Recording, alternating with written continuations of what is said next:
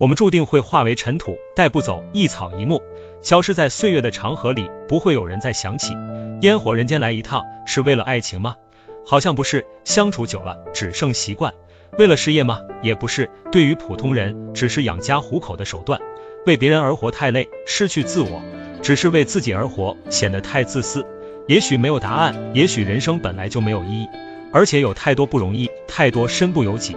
尤其是在低谷期，生活伴随着汗水和泪滴，可是每个人都在坚强的活着，没有意义却不能放弃，因为生而为人有一份沉重的责任，还没把养大我们的人养老送走父母，还没把我们要养的人养大儿女成家，再苦再难也要坚强，能让父母老有所依就是安慰，陪伴着子女的成长就是快乐和幸福，如果落魄的时候另一半不离不弃，就是温暖，用一辈子珍惜。活着的本身对于家人就是意义，至于自己不重要了，交给时间。